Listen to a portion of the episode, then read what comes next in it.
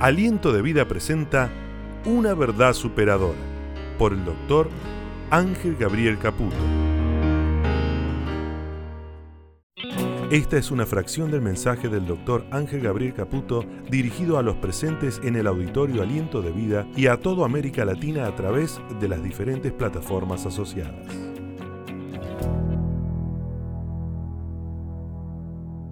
Hace muchos años atrás, cuando estábamos todos recién casados, me acuerdo que se dio una conversación en el comedor de mi casa, donde no solo Ceci, recién casados, y también estaba Elsa, estaba Sara, las cuñadas.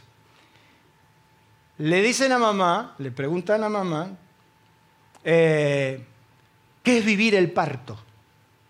Imagínense que mi mamá tuvo seis y estas espécimes, ¿verdad?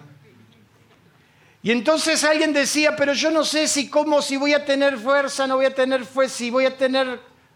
Y entonces mamá le respondió, no te hagas ningún problema y no te preocupes por nada, porque cuando llegue el momento las fuerzas vienen solas.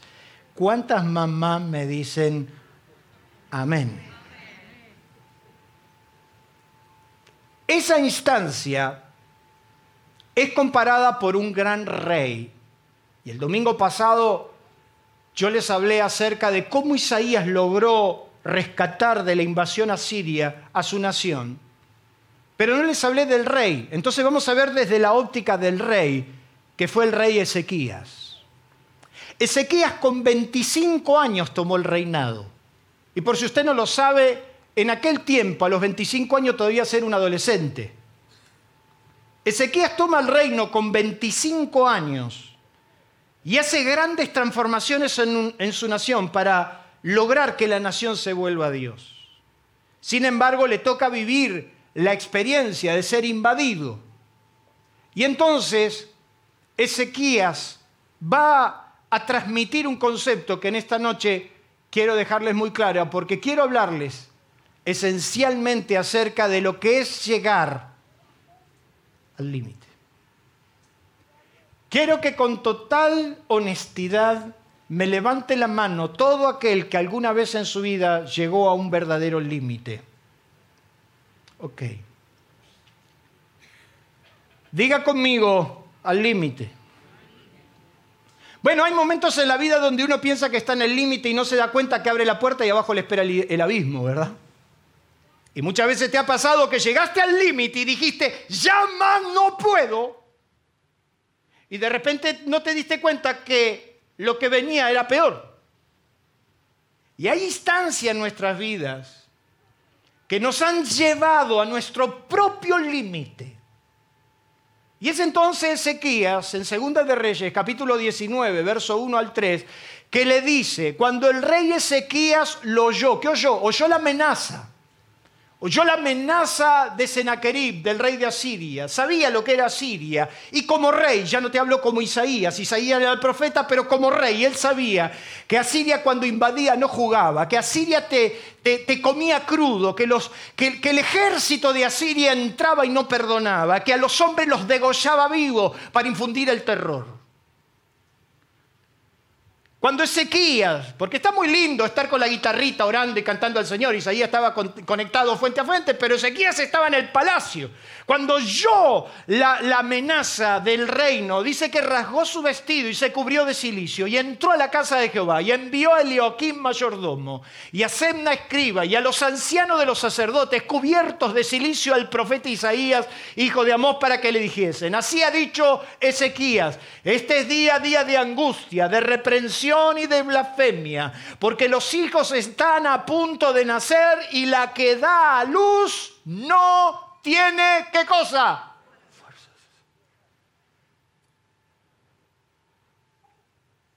Ezequiel dice, hay un momento en la vida que aunque estés a punto de parir, llegaste a un límite, un desgaste que no tiene fuerzas. La pobre Raquel parió así a Benjamín, la amada de Jacob. Cuando llegó el momento de dar a luz a Benjamín, dice que tuvo trabajos de parto muy dolorosos. Y dice que Raquel, en el último suspiro, en el, en el último esfuerzo, dio a luz a Benjamín y le puso por nombre el hijo del dolor. Y sin embargo Jacob cuando lo tomó dijo, es el hijo de la mano derecha, es el último hijo. Mire qué interesante lo que dice esta traducción. Este día es día de desgracia, de castigo y de vergüenza. Los niños están a punto de nacer, pero falta fuerzas para darlos a luz. Y otra traducción cuando lee este versículo dice, hoy es día de angustia, castigo y deshonra, como cuando los hijos están a punto de nacer y no se tiene fuerza.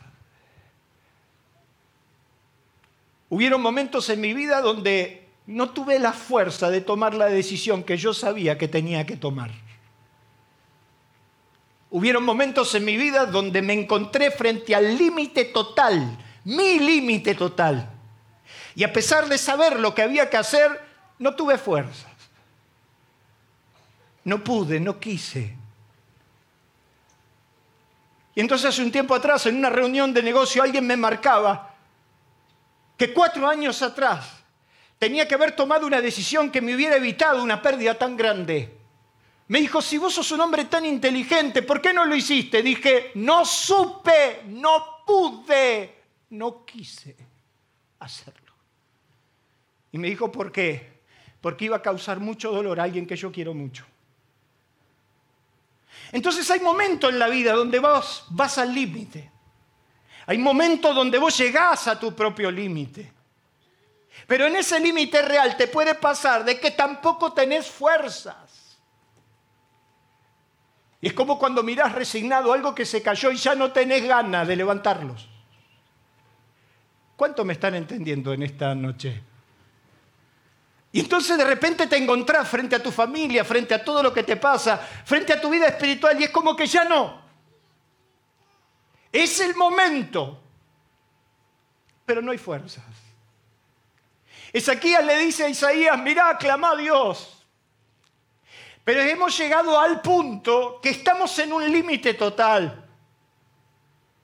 Estamos por parir, pero no tenemos fuerzas estamos en nuestro límite total. Fuerza. Dicen los que saben que la fuerza es el vigor, la robustez, la capacidad para mover algo, algo o a alguien que tenga peso o haga resistencia. Es la capacidad para soportar un peso o resistir un embate. Es la aplicación del poder que se tiene para lo que se desea. Y entonces yo pienso, ¿cómo hacía? Y en esta meditación que hoy estamos haciendo, esta retrospectiva que estamos haciendo, entonces nos ponemos a pensar, ¿cómo hacíamos antes para dar, para predicar, para correr, para saltar, para ir, para venir? Y hoy me dicen, mirá, tenemos, queremos invitar a dar una conferencia y puede ser a la mañana, a la tarde, a la noche. No. Por ahí una por la tardecita. O de repente llega un momento que algo que vos hacías con naturalidad, algo que te sobraba la energía para hacerlo, algo que estaba en tu haber, era algo, algo que estaba en tu, en tu mano hacerlo, de repente te das cuenta que frente a eso ya no podés. Y entonces te empieza a faltar la capacidad para soportar el peso, la aplicación del poder. Ya no tenés el poder de la decisión, ya, ya, ya no tenés ganas de hacerlo. Y entonces te vas entregando una lenta agonía que el hombre nunca fue diseñado para eso. Y empezás a encontrar en tu mismo cuerpo, en tu misma vida, te empezás a encontrar desganado. Díganme la verdad. Séame honesto, estamos en casa, en familia, nos faltan los, mates y el churro, díganme la verdad. ¿Cuántos se han sentido desganado en este último mm, dos meses? ¿Y en los últimos dos años? Y entonces antes yo me levantaba y decía, el pasto está un poco crecido, agarraba la máquina, iba, lo cortaba. Ahora digo, el pasto está un poco crecido, entonces ya no voy por allá, voy por allá. Ya lo evito. ¿Cómo podía ser posible que antes me sobraba energía? Venía de trabajar 12, 14 horas, de viajar dos horas en colectivo y venía a mi casa y se me liberaban el rastrojero, porque el rastrojero era el botín de los tres varones, de los cuatro varones, porque después se añadió José. Y entonces era, tener el rastrojero era tener el, auto de alta gama para ir a visitar a la novia. No sé si me entendés. Porque si no te tocaba el Bedford 61, que tenía un agujero así en el piso, o te tocaba la Ford, que si la hacías arrancar era un milagro del cielo. El rastrojero era lo más nuevito que teníamos y alcanzar el rastrojero era la gloria. Y entonces llegaba a trabajar y alguien me decía, el rastrojero está libre. En media hora lo lavaba, lo lustraba, porque yo no iba a ir a visitar a mi novia con el rastrojero sucio.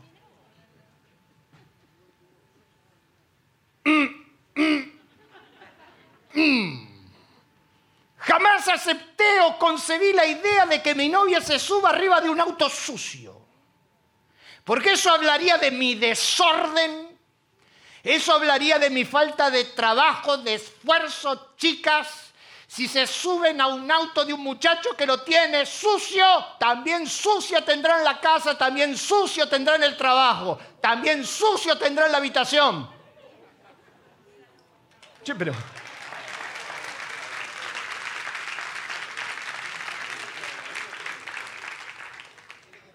Ah, porque en aquella época, ¿te acordás, Elsa? Andábamos con los tacos aguja vestidos de seda arriba del Bedford. Ahora lo miro de costado porque ya no tengo fuerzas. Y aunque no vale para nada la comparación, Ezequiel está diciendo, ¿sabes una cosa? Como diría mi mamá, la mujer cuando está por dar a luz, las fuerzas vienen solas. Sin embargo, él está diciendo, llegué a un límite que las fuerzas no vienen.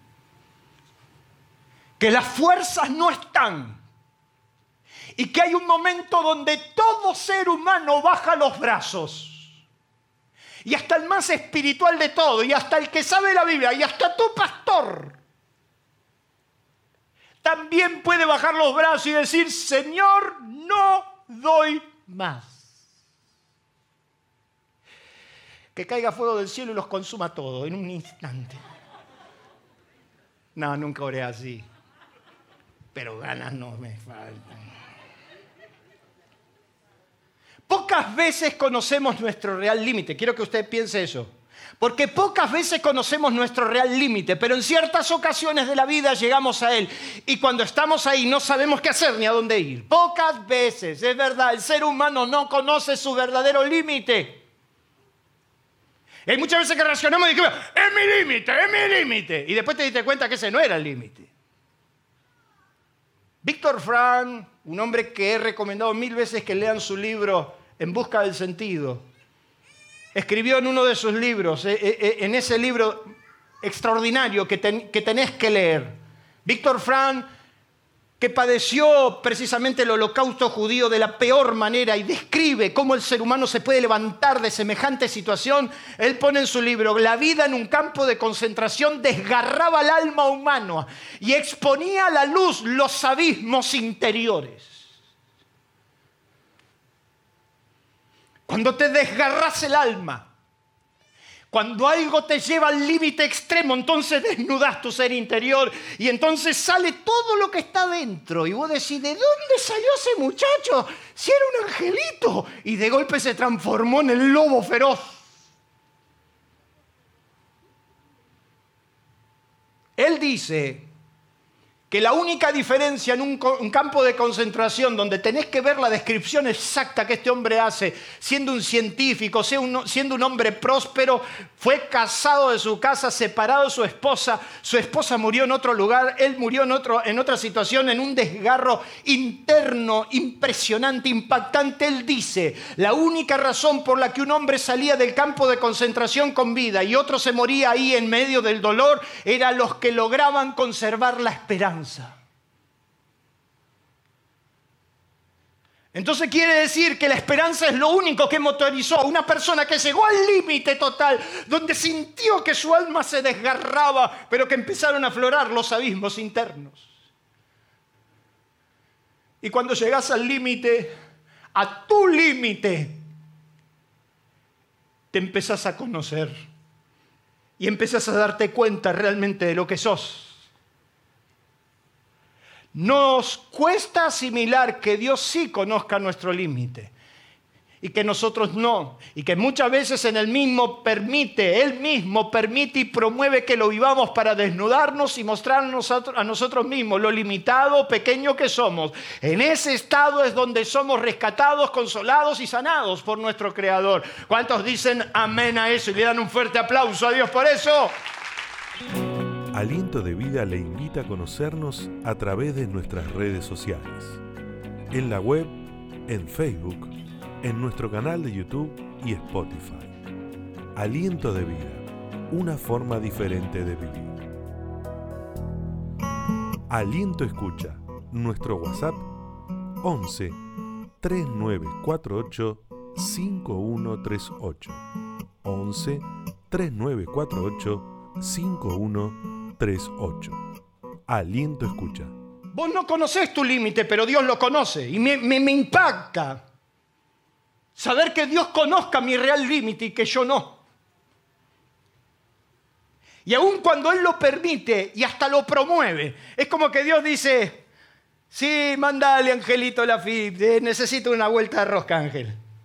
Y me los manda esos emisarios del diablo. Es un chiste porque los amo, he aprendido a amarlos.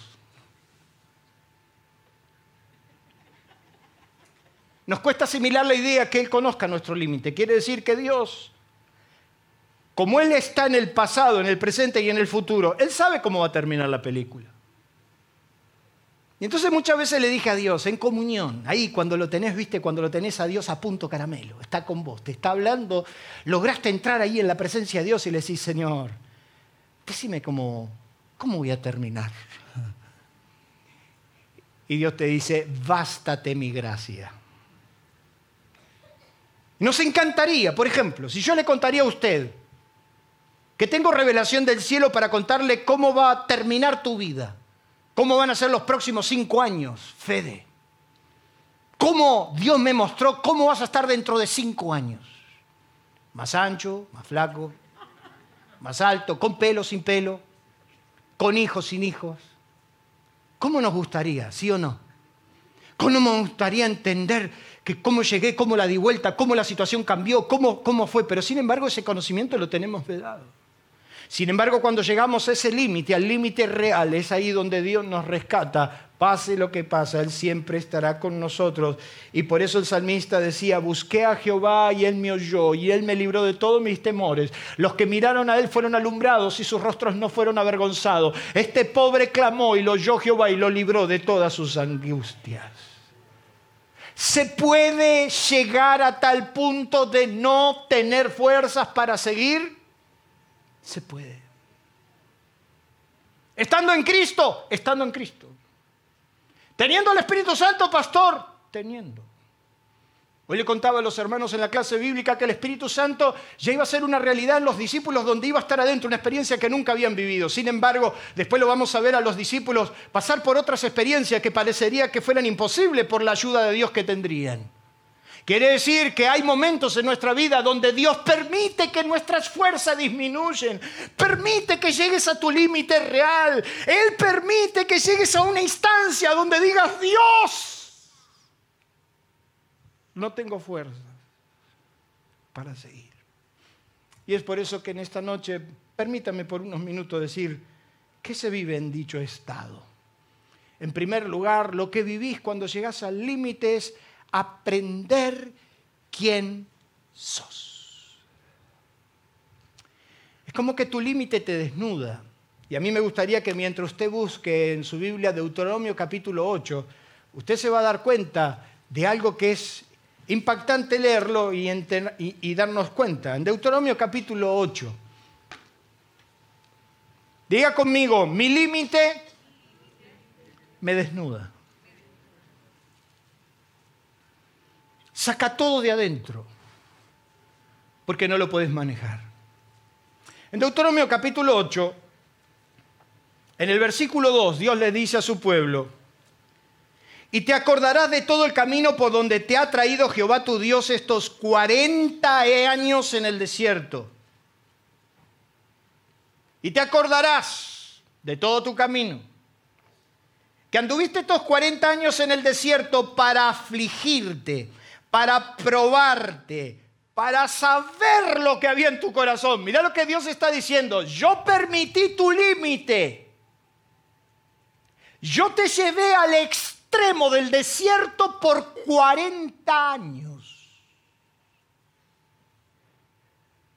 Para saber lo que hay en tu corazón.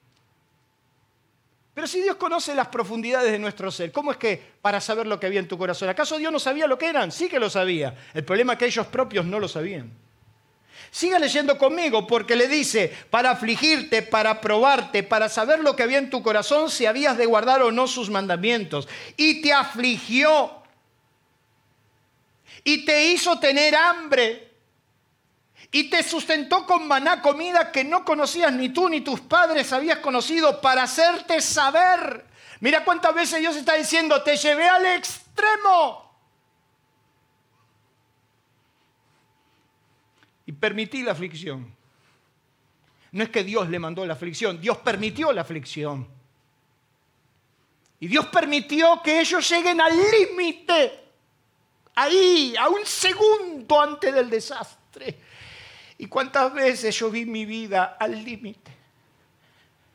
Y dije, ¿por qué, Señor, permitiste esto?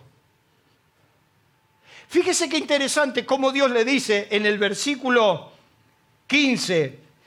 Te hice caminar, mira qué interesante, el verso 15 del capítulo 8, te hice caminar por un desierto grande y espantoso, lleno de serpientes ardientes, de escorpiones, de sed, donde no había agua, y Él te sacó agua de la roca del pedernal, que te sustentó con maná en el desierto. Dice, comida que tus padres no habían conocido, afligiéndote, probándote para la postre, subraye eso en su Biblia para la postre, diga conmigo, para la postre, hacerte bien. Quiere decir que Él te lleva a tu propio límite, nunca pierde el control de tu vida, te hace pasar por tu propio límite para demostrarte lo que sos pero Él nunca perderá el control de tu vida porque el final, el postre, será bendición del cielo. ¿Cuántos dicen amén? Denle un fuerte aplauso a Dios por eso.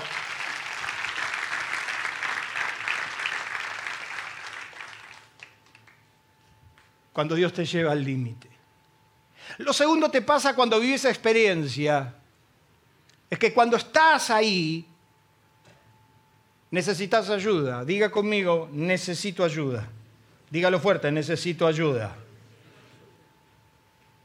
La adversidad te desgasta. Te va erosionando por adentro. Son tantos años, tantas cosas que nos va desmoronando. Cuando usted busca la, la traducción de la palabra adversidad, adversidad es viento contrario. Es enfrentarte a algo que no te deja cómodo, que no te deja fácil. Es el viento que te, te abraza y te lleva por delante. La verdadera misión, por si usted no lo sabe, de la adversidad, y yo quiero decirles que acá en Argentina somos maestros de la adversidad. ¿Está de acuerdo conmigo? Cualquier empresario, cualquier convenciarte argentino en cualquier parte del mundo se aburre, no sabe qué hacer de su vida es demasiado normal todo, no está preparado por los salvatares que nosotros tenemos. Ya que no teníamos problema en estos meses. Estuvimos una semana que el Fondo Monetario, que el Fondo Monetario, que el acuerdo, que se rompe el frente de gobierno, que pa, pa, pa, pa, pa. Y vio, y estamos así, escuchando la radio, a ver qué va a pasar. Va, a caer una bomba de los rusos, va a caer acá, ¿qué va a pasar? ya que no estábamos con la cabeza bastante afectada, esta semana problema con el campo, salen a la ruta, cortan las calles, santo Dios. La adversidad te desgasta, te va quitando el brillo, te va quitando la emoción. Y es ahí cuando llegas a ese límite donde necesitas ayuda. Amalek, en la Biblia, eran los descendientes de Saúl. Era un pueblo de villanos que vivía del saqueo hostil, verdaderos malandras y beduinos que habitando en la montaña aprovechaban en sus escondites que nadie los veía y cuando pasaba un pueblo por, la, por, los llanos, ellos iban por la retaguardia, los atacaban y los saqueaban y vivían de lo ajeno. ¿Usted no conoce gente que vive de lo ajeno? Saqueadores profesionales, saqueadores. Tipos que dice a este pueblo vamos a ponerle más impuestos. Y le vamos a poner impuestos porque tienen, impuestos porque no tienen. Y entonces si vos tenés una buena posibilidad porque algo pasa en el mundo, vienen estos amalecitas y te dicen, la diferencia me la quedo yo. Y si me falta, también te voy a sacar porque tenés. Cualquier coincidencia con la realidad, usted lo sabe. Los amalecitas atacaron la retaguardia de Israel y la Biblia dice, el relato bíblico cuenta, que cuando Israel cruzó, los amalecitas esperaron la retaguardia, esperaron el golpe por atrás. Dice que en el fondo del campamento de Israel iban los enfermos, los ancianos, los debilitados.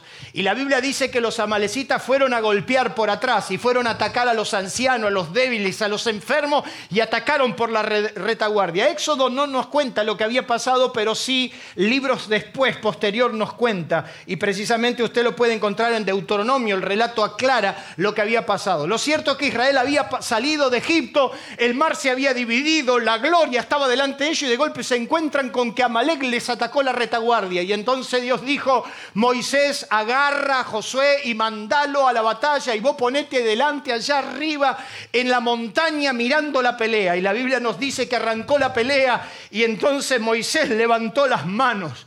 Y cuando levantó las manos veía que Josué prosperaba y ganaba, pero cuando él bajaba las manos, dice que Israel sufría la derrota y entonces estaba Or y Ur delante de él. Entonces dijo Aarón, mientras yo tengo las manos levantadas hay victorias, pero cuando las manos me bajan hay derrota. Y dice la Biblia que las manos de Moisés se cansaban y las bajaba. Porque hay momentos, querido amigo, que las manos se cansan las manos alzadas es victoria, las manos bajas es derrota. ¿Cuántas veces estuviste con las manos bajas, la derrota, el enemigo haciendo lo que quería? Pero dice la Biblia que Moisés supo pedir ayuda y entonces le dijo a Aarón, sosteneme las manos. Y es impactante que lo sentaron a Moisés en una roca y Aarón y Ur sostenían sus manos y entonces aquel día ganaron la victoria cuando entendieron que eran un equipo. Aarón, Ur, Josué y el pueblo. Eso significa que nadie sale solo de una batalla hostil. Nadie sale solo. Cuando llegas al límite, tu tendencia es encerrarte y Dios necesita que vos te abras y sepas pedir ayuda. ¿Cuántos dicen amén? Denle un fuerte aplauso a Dios por eso.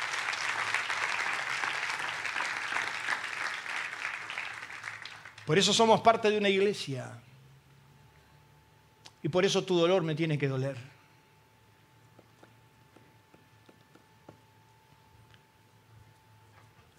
Y cuando yo muchas veces he encontrado personas que han pasado dificultad, lo primero que le quise escribir, o lo primero que le quise decir, no estás solo. Porque cuando llegas al límite, necesitas ayuda. En ese hospital frío en ese hospital que pasábamos noches enteras, en el Garrahan, dos años y medio, viendo a nuestra sobrina morir, en esas noches agudas donde solo se escuchaba el conmutador, las veces que venían mis hermanos, mis amigos, con un termo, un café, simplemente darte un abrazo y demostrarte que no estaba solo, nuestras manos se levantaron cuando llegas al límite te vas a dar cuenta que necesitas ayuda. Cuando estás en el límite te vas a dar cuenta que el tiempo... Y diría el tango, el tiempo pasa y nos vamos poniendo. Entonces llegas al límite. Jesús le dijo un día a Pedro, mira Pedro, Ahora te moves y haces lo que querés, pero va a llegar un momento donde ya no vas a hacer lo que querés. Otro te va a llevar, otro te va a ceñir y te va a llevar a donde no querés. Hace unas semanas atrás yo me fui por nuestro aniversario, nos fuimos a un hotel acá en Buenos Aires y entonces vi un cuadro que me impactó. Y entonces le dije a mi mujer, mirá Ceci, si vos me ves en ese estado, por favor no lo permitas. Porque había un anciano, un hombre ya muy deteriorado por la edad, en medio de un cumpleaños, vaya a saber del nieto, de que lo llevaron para la foto. Y entonces al pobre, al pobre anciano lo sacaban como un florero, lo sacaban acá, lo ponían acá, lo ponían acá, lo ponían allá. Y yo dentro mío decía, ese hombre debe estar soñando con volver a su casa porque ya no está para eso. No, no nos damos cuenta cuando llegamos al límite de que el tiempo nos pasó. David, David fue un guerrero extraordinario. El inexorable paso del tiempo nunca acusó recibo sobre él. La espada de David nunca tuvo pan, paz. Conquistó naciones enteras, sometió a los reinos de la tierra, guerrero por naturaleza, cantor por don natural, rey por designo de Dios. La Biblia nos dice que David sometió a todas las naciones frente a él. La Biblia nos cuenta que David sometió a los sirios, a los moabitas, a los filisteos, a los amonitas, a los filisteos, a los amalecitas, a los de Soba, y la Biblia dice que David administraba justicia y ganaba fama sobre todos los reinos de la tierra. David el guerrero sonaba la trompeta y era el primero en salir. Conquistó naciones, 40 años de guerra, 40 años de espada. Pero dice la Biblia que un día los filisteos se animaron a atacarlo nuevamente y David salió a la batalla. Pero la Biblia nos dice que en medio de la batalla David se cansó y cuando David se cansó, estaba a punto de morir y fue a Abisaí que le salvó la vida y le dijo, Señor mío, nunca más salgas a la guerra. No sea cosa que la lámpara de Israel se apague. No había entendido que el tiempo había pasado. Y entonces cuando van pasando los años empezás a ver el límite y empezás a olvidarte de las cosas. Empieza a costarte más. Porque el tiempo nos pasó. Y entonces llegas a ese límite donde tu mente dice una cosa, pero tu cuerpo hace otra. Y es por eso que siempre le decimos a Jorge, Jorge, deja el fútbol antes que el fútbol te deje a vos. Porque él piensa que tiene 17 años, 20 años, toda la vida este lo vi correr detrás de la pelota, ¿no es cierto, Pola? Toda la vida atrás de una pelota. Y tiene cincuenta y tantos años y sigue atrás de la pelota hasta que un día la pelota lo jubile y entonces se dé cuenta que llegó al límite. Hay un momento en la vida que llegas a tu límite. Sin embargo, la Biblia dice que los que confían en el Señor tendrán nuevas fuerzas, que aún en la vejez fructificarán, estarán vigorosos, verdes. Pero cuando se llega a esa instancia, también vivimos la tristeza de pegar vueltas y vueltas, porque estamos en el límite. La Biblia nos cuenta que después de la alimentación de los cinco mil, Jesús subió a la barca a los doce discípulos con mucho hambre. Y la Biblia nos cuenta que los discípulos estaban exhaustos, cansados. Volvieron de una gira donde ministraron, donde liberaron, donde sanaron y donde no tuvieron tiempo ni para comer. Entonces la Biblia nos cuenta que Jesús dijo, vamos a descansar. Pero cuando las multitudes los descubrieron, dice que fueron y Jesús tuvo compasión y dijo, a ministrar. Y entonces lo que era un descanso se transformó en un día de ministración. Y ministraron a diez mil, cinco mil hombres sin contar mujeres y niños. Y, y cuando estaba terminando el día los discípulos dijeron, Señor, despídelo, despídelo. Y Jesús dijo, no señores, no se va nadie, acá ustedes tienen que darles de comer. Un chiste, 12 mozos para 10 mil personas. Imagínense los discípulos sirviendo a los 10.000 que estaban muertos de hambre. Cuando llegó la noche Jesús dijo, vayan a la barca y espérenme ahí mientras yo despido a la gente. Y la Biblia nos cuenta que esa misma noche, Marcos capítulo 6 nos cuenta de que esa misma noche la barca de golpe se desató la tempestad y los chicos estaban cansados, fastidiados. Los discípulos estaban agotados, estaban en una instancia donde ya no podían dar y no se habían dado cuenta que después de ocho horas de trabajo, subieron a la barca a las 7 de la tarde, eran las 3 de la mañana y dice que estaban pegando vuelta en el mar de Galilea. Cuando llegas al límite y al límite de tu vida de golpe estás dando vuelta y dando vuelta y nada se resuelve y nada avanza y nada camina. Pero Jesús a la distancia le dijo, no teman, yo estoy, ya los socorro. Cuando llegas al límite, tenés que aprender a cruzar qué cosa? El no. Senaquerib le dijo, no vas a poder contra mí, Ezequías, no vas a poder. No podés. Y ese es el límite. ¿Cuántas veces te dijeron, no vas a poder? No podés. Sin embargo, Isaías le manda a decir, Ezequías, quédate tranquilo. Ese que bravuconó, ese está en las manos de Dios. Entonces aprendés a cruzar los no.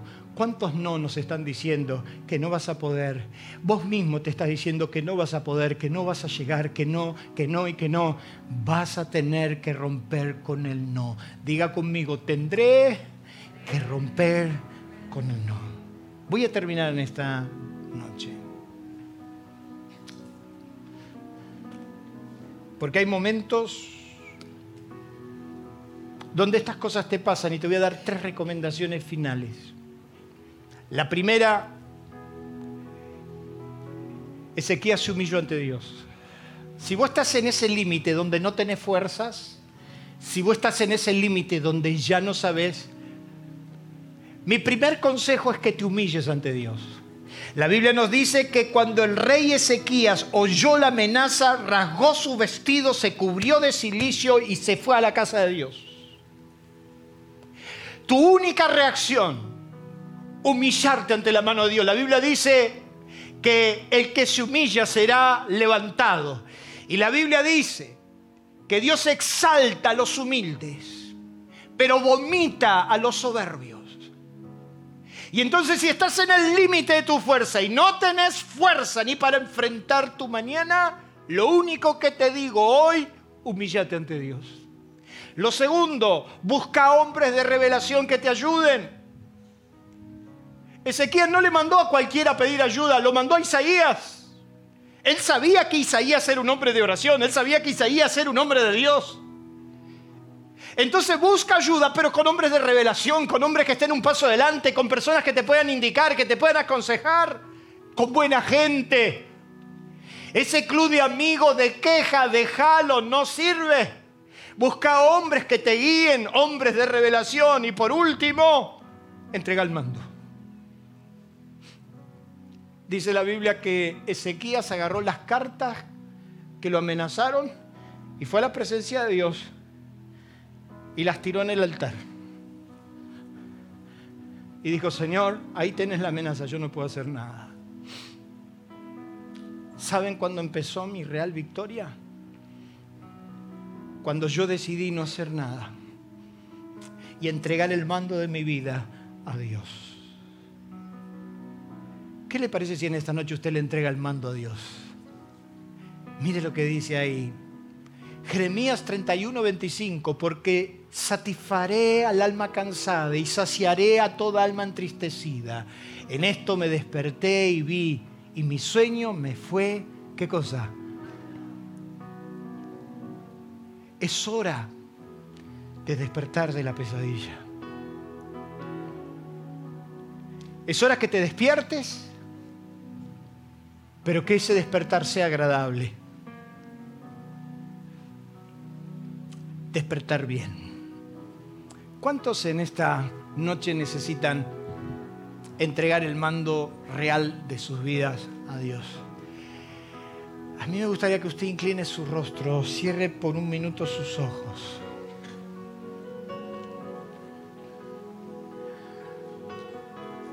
Por ahí vos desconociste que llegaste a tu real límite y las fuerzas ya no están. Ezequías dijo, Señor, yo sé que me enfrento a un enemigo que no puedo, que no sé. Pero hoy te vengo a entregar el mando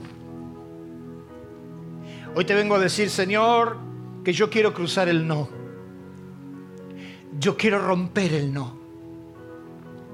Y si no hay fuerzas, y si estoy en el límite total de mi vida y no hay fuerzas, yo te vengo a pedir, Señor, con toda humildad, que traigas nuevas fuerzas sobre mí. ¿Cuántos en esta noche están en su real límite? y quieren pedirle a Dios una intervención sobrenatural, levante su mano donde está. Quiero orar por usted. ¿Cuántos dicen, Señor, estoy en el límite absoluto de mi vida? Yo necesito, Señor, yo necesito tu intervención. Yo necesito un cambio. Señor, no tengo fuerzas. Las fuerzas no están. No tengo fuerzas. Yo sé que tengo que levantarme, que tengo que hacer, pero las fuerzas no están. Pero Señor, en esta noche yo vengo delante de ti a entregarte el mando de mi vida, a decirte, Señor, que en tu presencia yo me humillo para que seas vos y no yo. Yo te pido, Señor, en esta hora, mira estas manos, mira estos hombres y mujeres que están en su real límite, que ya no pueden más que ya no tienen fuerzas para seguir, que ya las fuerzas han faltado, que ya no saben cómo hacerlo. Oh Dios, Tú eres el único que puede multiplicar nuestras fuerzas. Tú eres el único que nos puedes ayudar a cruzar el no y a decir, aunque sean los asirios, aunque sea un ejército enorme, aunque sea una deuda, aunque sea una estafa, aunque sea una enfermedad, aunque sea un daño enorme, yo en tu nombre, Jesús, me pongo de pie. Porque aunque las fuerzas no están, yo dependo de tu mano sobre mí. En el nombre de Jesús entrego mi vida, entrego mi destino, entrego mi propósito, mi familia, todo lo que soy, todo lo que hago en tus manos. Y declaro que en tus manos estará seguro.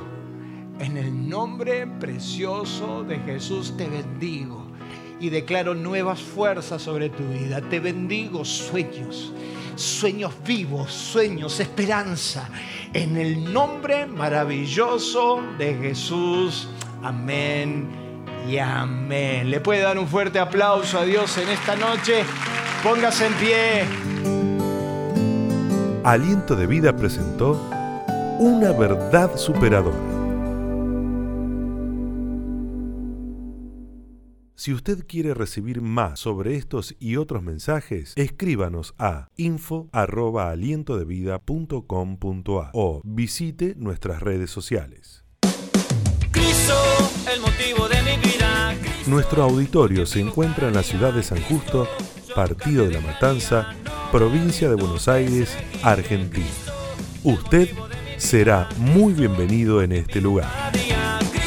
Aliento de vida una forma diferente de vivir.